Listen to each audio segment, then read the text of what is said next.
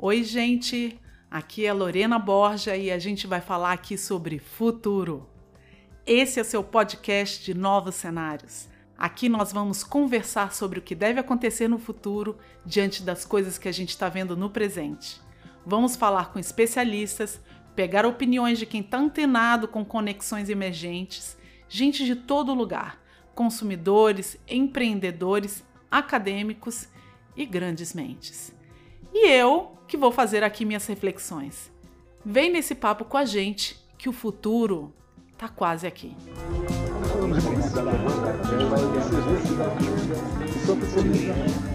Gente, eu não queria dizer isso, mas o assunto do podcast de hoje, como diz o pessoal por aí, é treta. Já adianto que o assunto é polêmico e dá pano para manga. Esse tema chegou para mim por um especialista no assunto, que me fez alguns comentários com uma pergunta: o que vai ser da mobilidade no período do pós-pandemia?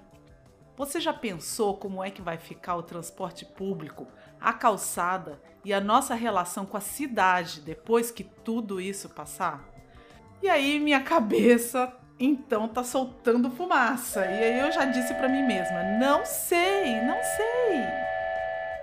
Então calma. Fui pesquisar mais a fundo e com a ajuda de alguns mega especialistas aqui, grandes mentes mesmo, vou fazer algumas provocações e reflexões com vocês. Acho que vale a pena primeiro levantar a bola de que mobilidade não é só andar de ônibus, de carro ou a pé. Mobilidade tem a ver com o uso que a gente faz da cidade e como ela está organizada. Então, o que a gente vai falar aqui no podcast de Novos Cenários hoje é sobre os três principais momentos desde o início da pandemia, o que a gente está vivendo agora e até um futuro próximo. O primeiro é sobre o momento da quarentena ou do isolamento social, o que a gente vive nesse momento. O segundo é justo a transição entre esse momento e uma futura realidade, que é a prática de distanciamento, onde a gente não vai poder ficar abraçando os coleguinhas e a ocupação dos espaços vai ser bem reduzida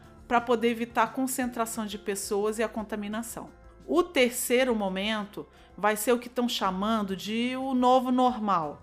Aqui também na mobilidade a gente acredita que as coisas não vão voltar a ser como eram antes. Uh, a gente vai partir para uma nova realidade, tá, gente? O especialista em mobilidade urbana e doutor Ricardo Mará explica para a gente um pouquinho melhor o que são esses três momentos. Com relação às, às soluções para a mobilidade, eu acho que seria importante é, estruturarmos em três, em três momentos né, o que deveremos passar com relação a essa pandemia. O primeiro, que é o que a gente está vivendo hoje, ou esse momento de quarentena, a, a quarentena que pode virar até uma, um confinamento se tiver o colapso no nosso sistema de saúde, o que a gente ainda está imprevisível.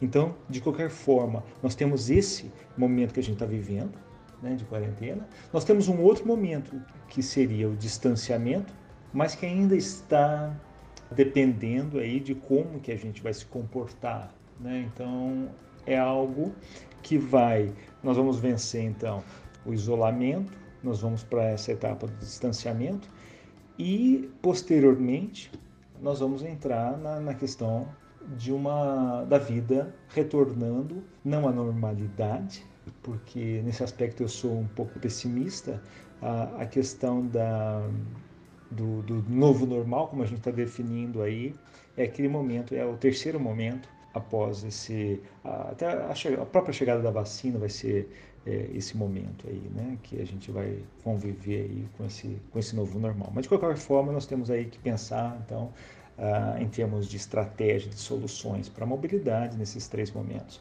Daí me veio a pergunta bombástica ou a frase bombástica na hora que eu estava discutindo o assunto com o Ricardo e com o Rodrigo, que eu vou apresentar logo mais para vocês. Eles falaram que algumas soluções de mobilidade podem estar justo em não se movimentar. Confesso que essa frase me causou um estranhamento logo no início, então vou repetir aqui para vocês. Algumas soluções de mobilidade podem estar justo em não se movimentar. movimentar. Oi? Só o Rodrigo Mará, que é arquiteto e urbanista, para explicar mesmo isso aí. Mobilidade urbana não é só o transporte. Geralmente, quando a gente fala mobilidade urbana, a gente já geralmente associa ao transporte. Não deixa de ser. Mas o, a, a questão da mobilidade envolve não somente o, o, meio de transporte, porque o meio de transporte ele é só uma atividade, como diz, né? meio. Né? A mobilidade é você prestar um serviço, no caso para a cidade. É para atender a necessidade de movimento, seja das pessoas, seja dos bens você precisa fazer as entregas, as pequenas entregas as grandes entregas. Rodrigo, me dá um exemplo do que é uma solução de mobilidade dentro desse contexto.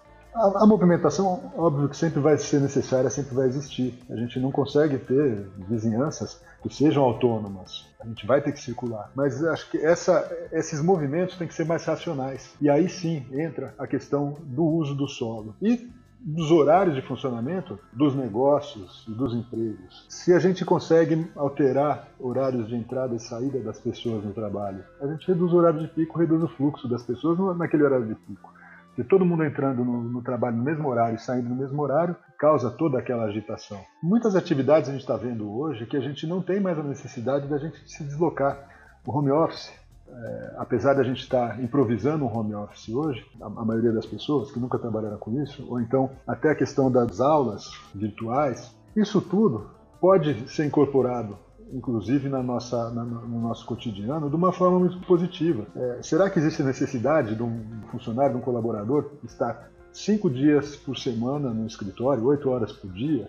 Grande parte do serviço dele não poderia ser feito em casa? E, e aí geram outras questões, inclusive nos espaços de trabalho. Vão ser necessários todos aqueles espaços de trabalho, todas aquelas áreas para as pessoas trabalharem diariamente? Ou será que o espaço de trabalho não vai se tornar um, lugar mais de, de reuniões, de troca de informações, né? e a parte mais mecânica do trabalho, a parte mais cotidiana, rotineira, a parte individual, pode ficar em casa? Então, tudo isso a gente começa a repensar a questão e a necessidade do movimento. Né? E está sendo um laboratório muito bom para a gente observar toda essa, essa questão da, dos movimentos da cidade.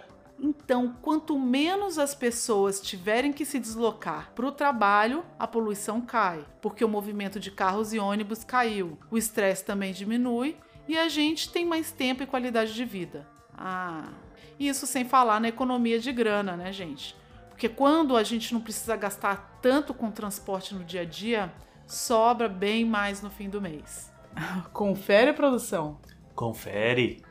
Penso que as empresas também vão ter um papel fundamental e decisório no impacto que elas têm sobre as cidades.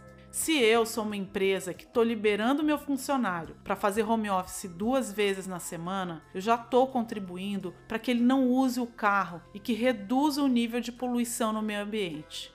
E o que, que vai determinar se as empresas vão fazer mais ou menos isso? Bom, além delas próprias, né, claro, os consumidores também vão ter força decisiva aí. Se o consumidor cobrar e comprar de marcas que têm um posicionamento mais sustentável, ele vai ser o elemento chave, aquele que pode estimular e pressionar um posicionamento mais sustentável de empresas com relação à sua própria cadeia produtiva, os funcionários e os fornecedores também. Acho que no Brasil, nós como consumidores nos empoderamos ainda muito pouco acredito que a gente possa entender o poder que tem a decisão de compra de cada um e que isso faz diferença sim quando a gente ganha escala lá na frente. O que precisamos é fazer uma pressão de forma mais organizada. E a iniciativa privada precisa apoiar as pessoas e causas, e aí então o governo também será pressionado.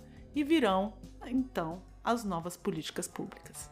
Há tempos atrás, a gente vivia num mundo onde as diretrizes de políticas públicas vinham exclusivamente do governo, num top-down, ou, para quem já conhece os nomes e tendências que a gente estuda aí dentro do jargão de tendências, o trickle-down. A gente tinha lá atrás o direito que eu chamo de aceitar as coisas, né?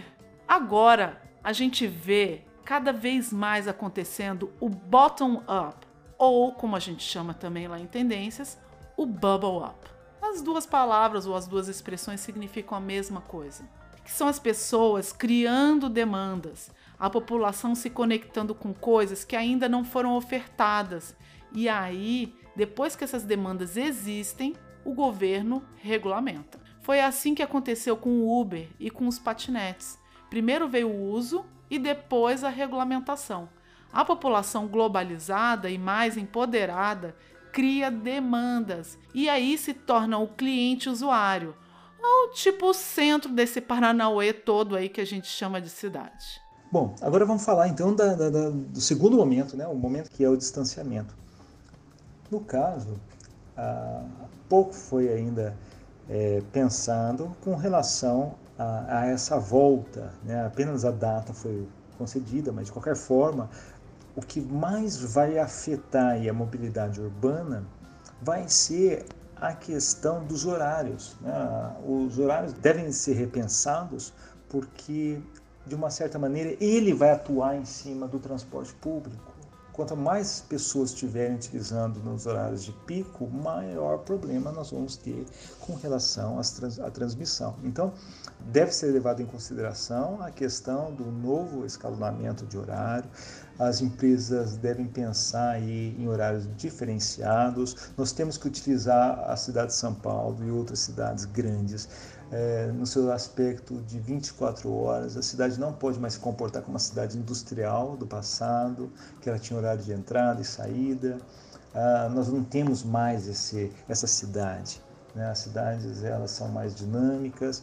Quanto mais espaçado forem os horários, melhor para o sistema ah, de transporte. Nós teremos menos pessoas utilizando menos aglomerações, uhum. nós teremos mais serviços ofertados durante o dia e à noite, inclusive. E isso também, né, quanto mais pessoas utilizando, mais pessoas nas ruas, mais segurança também.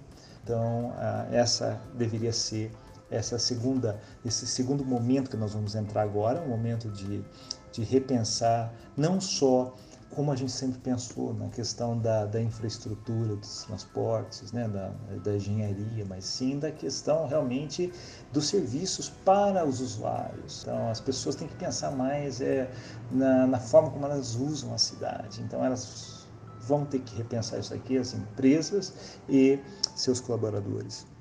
Hoje a gente traz essa pessoa que precisa ou precisará cada vez menos se deslocar para trabalhar. Vamos lá, quando a gente fala que as pessoas irão se movimentar menos por um tempo, a gente também assume que novos modelos vão ser testados. A gente vai tentar arranjar mais soluções dentro do perímetro urbano em que a gente vive. Eu, por exemplo, vou comprar mais coisas localmente, onde eu posso ir a pé. Assim eu também vou fazer com alguns restaurantes que eu já estou provando, a hamburgueria do bairro e por aí vai. Eu li num artigo da Urban Systems que a pandemia provocada pelo novo coronavírus deixou ainda mais evidente a necessidade das cidades brasileiras partirem para um novo modelo de gestão e planejamento urbano mais focado em diversas centralidades. A proposta deles, quer dizer, não é só deles, né? É justamente uma coisa que tem martelado muito na minha cabeça, que é a proposta de uma cidade policêntrica. Eu morei uns anos em Londres e lá tá bem nessa direção. A cidade até tem os principais centros financeiros, empresariais, histórico, mas houve também o desenvolvimento de mini centros nos bairros, para que eles atendessem à população local, tanto em termos de certos trabalhos, mas também principalmente no lazer, restaurantes, cinemas, parques, mercados e todo tipo de serviço que a gente puder imaginar. Ninguém no fim de semana quer comutar, sair de um lugar e ir lá para o outro lado da cidade, se deslocando para longe só para pegar um hambúrguer, né, pessoal? E aí, quando a gente está estimulando o desenvolvimento local, também gera empregos localmente, por consequência, a gente está estimulando as pessoas a se locomoverem de outras formas. Porque se eu não vou para longe, eu não preciso de carro, ônibus nem metrô. Eu posso ir a pé, de bike ou de patinete, de repente, qualquer um desses três, que é o que a gente chama de mobilidade ativa. Vocês sabiam que um terço da mobilidade feita no Brasil é ativa, a pé ou de bike, e dois terços é a passiva? Só que a calçada no Brasil ainda precisa melhorar muito. Hoje a gente ainda tem uma demanda que não é tão grande pela calçada, mas pelo que a gente vê pelo mundo, os países já estão reformando as ruas para liberar mais espaço nas calçadas para as pessoas circularem. Na Espanha, Estados Unidos e Inglaterra, isso já está acontecendo. E eu vou ser sincera, vou repensar meu itinerário e rotina o quanto eu puder para poder pegar menos transporte público e aí caminhar mais. Eu vou querer concentrar ao máximo minhas atividades num raio mais próximo. E vai ser logo de cara. Quando a gente começar a sair, é que vai cair a ficha de como a calçada é importante nas nossas vidas. Rodrigo, você pode me falar um pouquinho sobre a importância da calçada?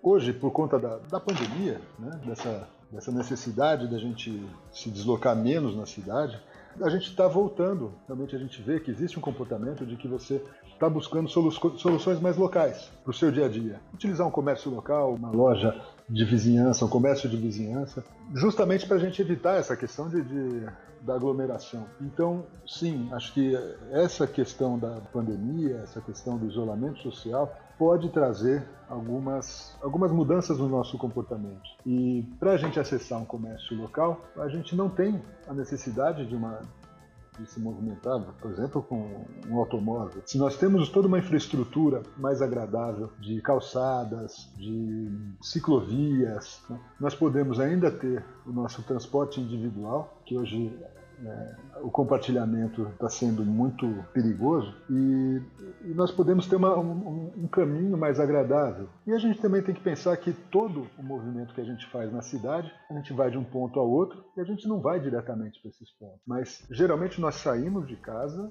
atravessamos, andamos por uma calçada para, mesmo que seja para pegar o carro ou um transporte público, e, e se esse caminho for mais agradável, mais bem cuidado, com certeza isso vai estimular a utilização, inclusive do, do transporte público. E é bem verdade que a gente não está passando por uma revolução urbana pela primeira vez, né, Ricardo? Bom, uh, aí nós chegamos no, no, terceiro momento, um momento que talvez que vá demorar um pouco mais do que nós imaginamos. Uh, eu não quero ser pessimista, mas eu acho que dificilmente nós retornaremos àquele, àquela vida antes do, do Covid aqui no Brasil, ou seja, aqueles momentos que antecederam o carnaval, realmente acho muito difícil que a gente venha a viver. Muito do que nós somos hoje, uh, nós devemos aí ao que nós passamos no passado, né, alguns hábitos que nós temos, e isso também vai acontecer com o Covid. Né? Muito, por, mesmo com a vacina, nós vamos ter algumas mudanças de comportamento e que realmente vão afetar a forma como a gente compartilha o nosso espaço e o nosso movimento. Ah, novos serviços, novos usos da cidade, novos veículos e novas ah, atribuições também, né? novos, novos trabalhos, novas formas de viver a cidade. Isso tudo vai ser enfrentado aí numa terceira etapa. Antes nós estávamos indo numa direção que o transporte seria compartilhado e o carro ou a moto, que são usados muitas vezes para transportar uma só pessoa e também polui, estavam decaindo. Agora, com a necessidade do distanciamento social, o transporte vai ter que acompanhar uma nova dinâmica. Os especialistas chamam isso de o paradoxo da aglomeração. Rodrigo, explica um pouquinho mais o que isso significa? Sim, Bom, a aglomeração é positiva. Né? Essa, o paradoxo da aglomeração foi uma frase que eu ouvi, né? não é de minha autoria, mas é que, que, realmente faz muito sentido. Quando a gente estuda a cidade, ou até a forma das pessoas se organizarem, as, as aglomerações são importantes. Se a gente não tem uma densidade adequada, aglomeração adequada de pessoas de, que demandem um transporte, um serviço de transporte coletivo, por exemplo, esse transporte pode não ser viável financeiramente, economicamente. Então, é, e aí está um, um paradoxo. Né? Hoje a gente precisa fazer esse distanciamento social, só que para a cidade funcionar da forma que ela sempre funcionou, a aglomeração é positiva. Reduz custo, você otimiza uma série de custos, né? não da forma que a gente vê hoje. Então, acho que todas essas questões vão ter que ser repensadas, inclusive o serviço de, de transporte. Vamos lá, quem é que vai querer compartilhar o patinete? A gente tem aí, junto com o transporte, uma questão sanitária, né? As bikes e os patinetes compartilhados fazem parte do que a gente chama de micromobilidade. Gente, esse termo é muito chique. Vamos combinar assim. Na próxima vez que eu for um bar, eu vou simplesmente colocar meus óculos e soltar o conceito de micromobilidade só para impressionar. Para quem curte estudar o futuro, agora é a hora de começar as apostas em como é que a gente vai reorganizar essa nossa movimentação pela cidade. O Brasil e brasileiro vão sim ser obrigados a prestar mais atenção na lotação dos ônibus e metrôs em horário de pico. Dividir o horário de pico vai aglomerar menos e trazer mais segurança para as pessoas. Vai ser fundamental que as empresas participem aqui, flexibilizando os horários de trabalho. Isso também vai ser muito importante para ajudar o transporte a evoluir e evitar a volta ao uso maciço do automóvel e moto que tem forte impacto no meio ambiente. A gente já fez uma evolução incrível até aqui. Temos cada vez mais ciclofaixas, os transportes compartilhados baixam o custo para o usuário, como o carro de aplicativo também e os patinetes e bikes que rodam por aí. Agora, a gente precisa fazer é uma transição para um segundo e terceiro momentos sem perder as evoluções que a gente já teve até agora.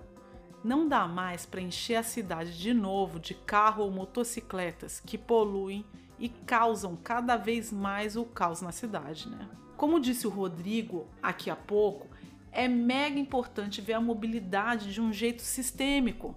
Pessoas, cidade, transporte, rotinas, meio ambiente. Sem falar nas políticas públicas, né? Então daí, qual a real função do transporte? Ele deve ser um facilitador nas nossas vidas. E o que é que eu tiro aqui das minhas próprias reflexões, leituras e conversas com esses super especialistas? Que vamos ter que pensar nas horas de trabalho, alternando por turnos os trabalhadores, assim a aglomeração vai ser menor. Assim também o trânsito vai ser menor nas grandes cidades. A gente vai precisar também reorganizar os nossos trajetos, tanto para o meio quanto para os fins de semana. As cidades vão precisar desenvolver os minicentros, centrinhos locais, ainda com mais diversidade para que a gente não precise ir para longe nem no final de semana, só esporadicamente, para eventos específicos. Mas uma coisa é certa: a máscara vai reinar por aí por um bom tempo. Assim como a gente fala de novos hábitos emergentes, a máscara vai ser o um novo cinto de segurança. Ela assim como o cinto, causa desconforto para gente, mas a segurança compensa. Vamos acostumar a usar a máscara e carregar nosso álcool em gel direto na bolsa, no carro, uh, no bolso da calça. E é isso aí, gente. Bem-vindo ao novo normal.